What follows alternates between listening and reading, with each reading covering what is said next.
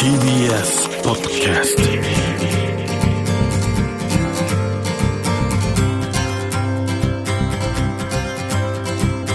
石川稔です日曜日のこの時間関東2000個の酪農家の皆さんの協力でお送りするこの番組絞りたての話題をお届けします石川稔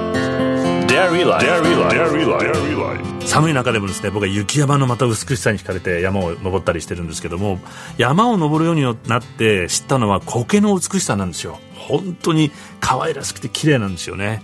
でこれ雪の中の苔ってのもまた美しいんですけども寒さにも強くて。まあ本当はダメなんですけどかつてはこれを持ち帰った人もいたらしくて、まあ、しかしこう都会の苔と違って山の苔というのは綺麗な水と空気がないとすぐ枯れちゃうんだよって聞いたことがあります。絶対持って帰っちゃいけません。でこの苔植物の中でも古いもので木や花が誕生するずっと前4億年以上から存在しています。でその頃から進化してないので非常に構造が原始的。根もなければ水や養分を循環させる構造もありません。空気水分周囲にあるものは単に直接表面からスポンジ状の細胞がどんどん吸収するだけです。なのできっとこの山の苔は東京の環境の変化に耐えられない。東京の汚い空気吸っちゃうから。水もね。この何でも吸収する性質使い方によってはスーパーパワーです。何でも吸収しているので苔を調べればその土地の空気の汚染具合が分かります。天然のエアモニターになってるんです。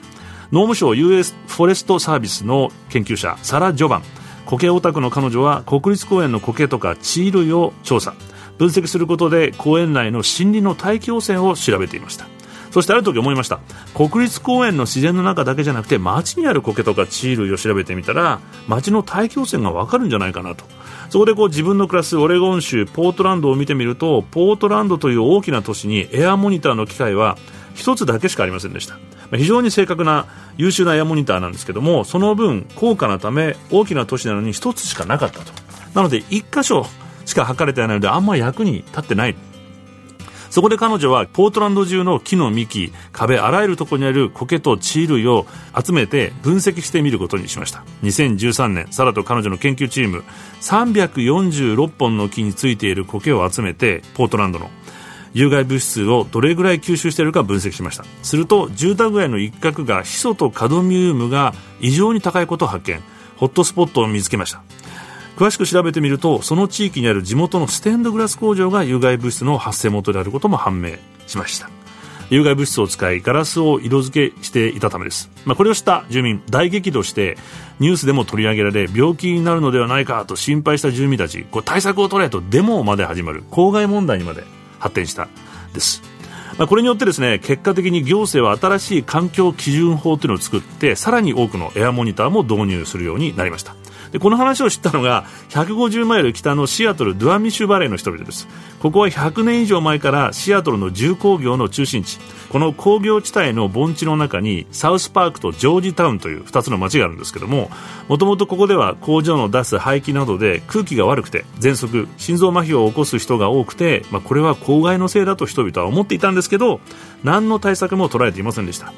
移民が多いこの地域環境格差があるとまで言われていました。ほったらかし。そこで地元の環境保護団体は科学者でもない自分たちにもできないだろうかとさっきのサラ・ジョバンに相談します。彼女に協力してもらって苔のサンプルの取り方分析の仕方をボランティアや大学生たちにトレーニングしてもらいます。そして彼ら街中の苔を集め分析。ポートランド同様にホットスポットクラスターとなっている地域の証拠を見つけ証明しました。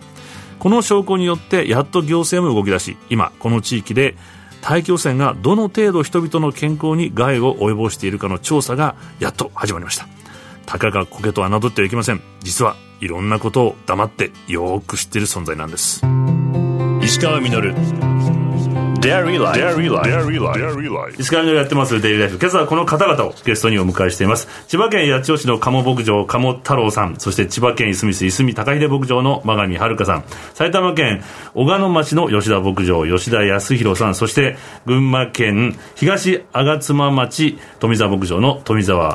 澤広俊さんです。よろしくお願いします。よろしくお願いします。大丈夫。です。富澤さん以外はもう皆さん牧場にお邪魔して、はい、い。つもお世話になってありがとうございます。ありがとうございます。でもあの富澤さん初めてですけどよろしくお願いします。初めまして。どのぐらいの牧場なんですか？何頭ぐらいとか知ります搾乳牛で70頭ぐらいです、ね、お何代目とかになるんですか？僕は3代目です。もうぜひ今度遊びに行かせてください。ぜひ。よろしくお願いします、はい、でこの皆さんは地域交流牧場全国連絡会っていうのの委員さんなんですそうですね。役員をやらせていただいてます。なんですね、はい、で鴨さんがその一応代表なんですか？鴨さん全国の代表でもあこれは全国組織で今回は関東のってことなんですね。そうですね。僕一回あの八王子の会にお邪魔したことあるんですけども実際どういうことやられてるのかってことをちょっと教えていただけると。酪農って、はい、牧場の中にこう命が生まれて、うん、それからまた新しい命を授かって出産をして牛乳が出てで最後にはこう食肉になってまた、うん、あの人の命をつないでくれるってすごくこう、はい、ライフサイクルが詰まってる産業なんで、うん、教育的にもすごい価値が高いだろうし、でもその反面消費者の方と我々生産者の距離がだんだん広がっちゃっていってるみたいな、え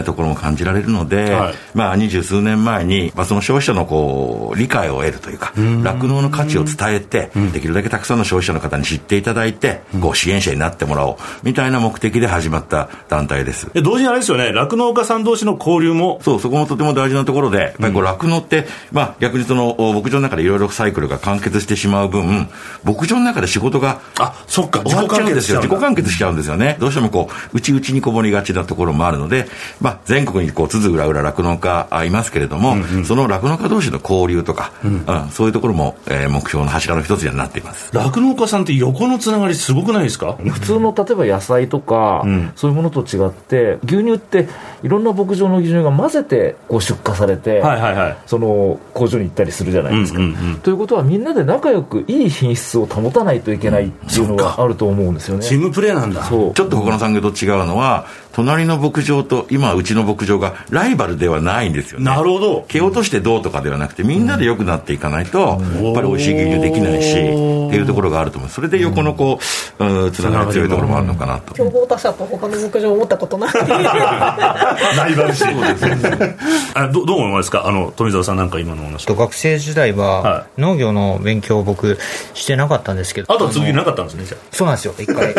まあ高校と大学はまた違うことを勉強してたんですけど、えー、ちなみに何勉強した？経済学部行ったんですよ。でだから今も付き合いのある友達とかはやっぱり農業とはかけ離れてるというか違う業界の人が多いんですけどその中に身を置いてもなんか農業の良さとか酪農か酪農の面白さみたいなのをあのかえって気づかされてみんなでね一緒の牛乳生産して食卓に届けるようなシステムも素晴らしいなと思うしなかなかないですよね他の業界には、まあ、機械が壊れたら貸し貸し借りとかうん、それを乗り越えるためになんかみんな見ててくれるみたいな空気感があ素晴らしいなと思いますね。つなぐ続ける育てるっていうスローガンがあるんですよね、はい、これどんなことをやられてるんですか？広報部長吉田さん。お願いします。交流牧場であの消費者の方と交流をするんだけど、うん、その前に地域っていうのがついてるんですよ。その地域を一つにするとある意味消費者の方に私たちの活動をあの知っていただくということも大切なんだけども消費者の方だけではなくて酪農家の方にも知っていただくっていうのこともやっぱり重要なのかなと思ってはいます。はい、今おっしゃったら地域っていうのはやっぱり皆さんとお邪魔して僕は学んだんですけど牧場があると地域全体でこう仕事をしていくっていう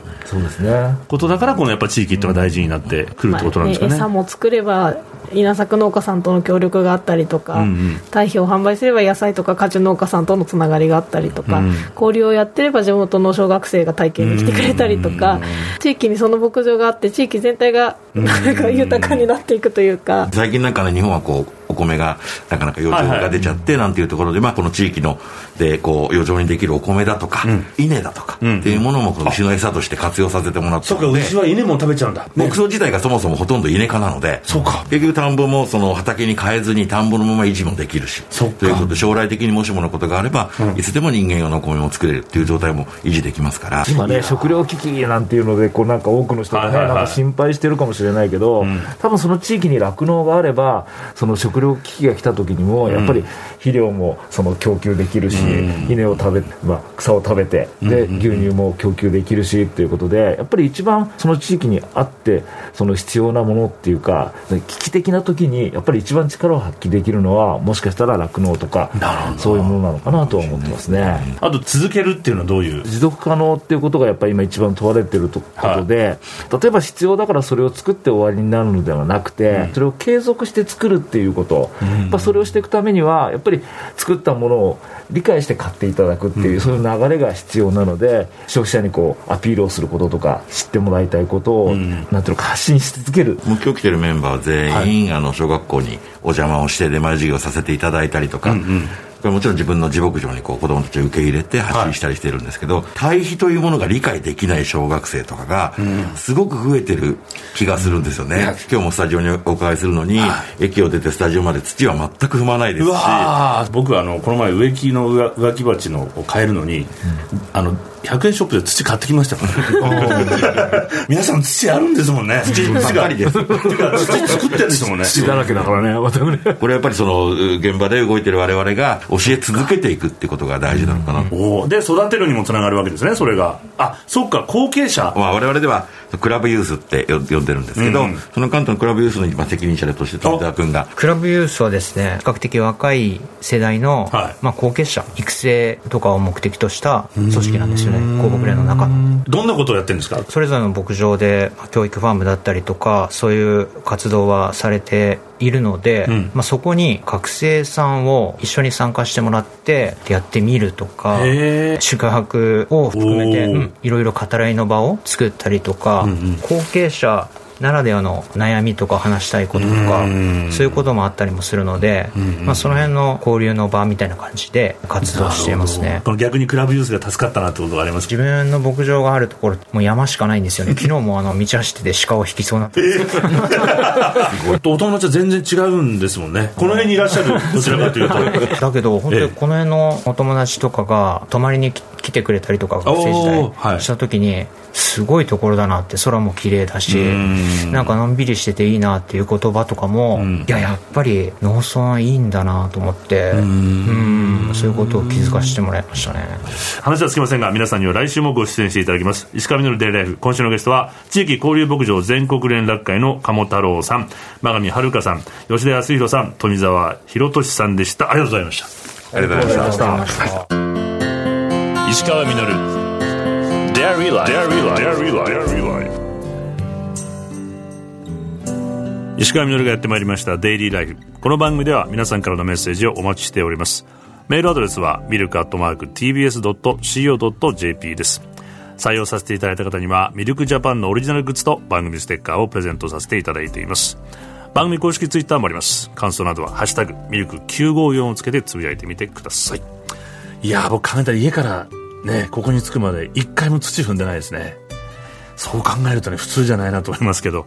今週から酪農家の皆さんをスタジオにお招きして、直接思いをね、どんどんぶつけていただこうというふうに思ってるんですけども、まあ、ご存知の通り、大変な経営の中、どうにか今まで店頭から牛乳がなくなる経験というのは僕、生まれてから一回もしたことがないぐらい、高品質の飲料を安定供給していけてる。その背景には、酪農独特の競争しないで互いに助け合う生産体制がねあるというふうに改めてね one for all, all for one ですよね思ったんですけど。逆に世界はこう過度の競争によって今もう行き詰まってしまって格差が広がって環境も破壊してしまっています。僕はいつもこの酪農の共生に未来のヒントがある気がしてるんです、まあ、以前にも紹介して最近は首相まで引用したらしくて僕が好きな言葉があるんですけども、まあ、残念ながらその首相は全く別の行動をとってしまってるんですけどもアフリカのことわざで早く行きたければ一人で行け遠くまで行きたければみんなで進めそのみんなは酪農家だけじゃなくて消費者政府も入っていることを忘れてはいけないと思いました石川稔デイリーライフこの番組は関東2000個の酪農家関東生乳関連の提供でお送りしました石川稔 Dairy Life. Dairy Life. Dairy Life.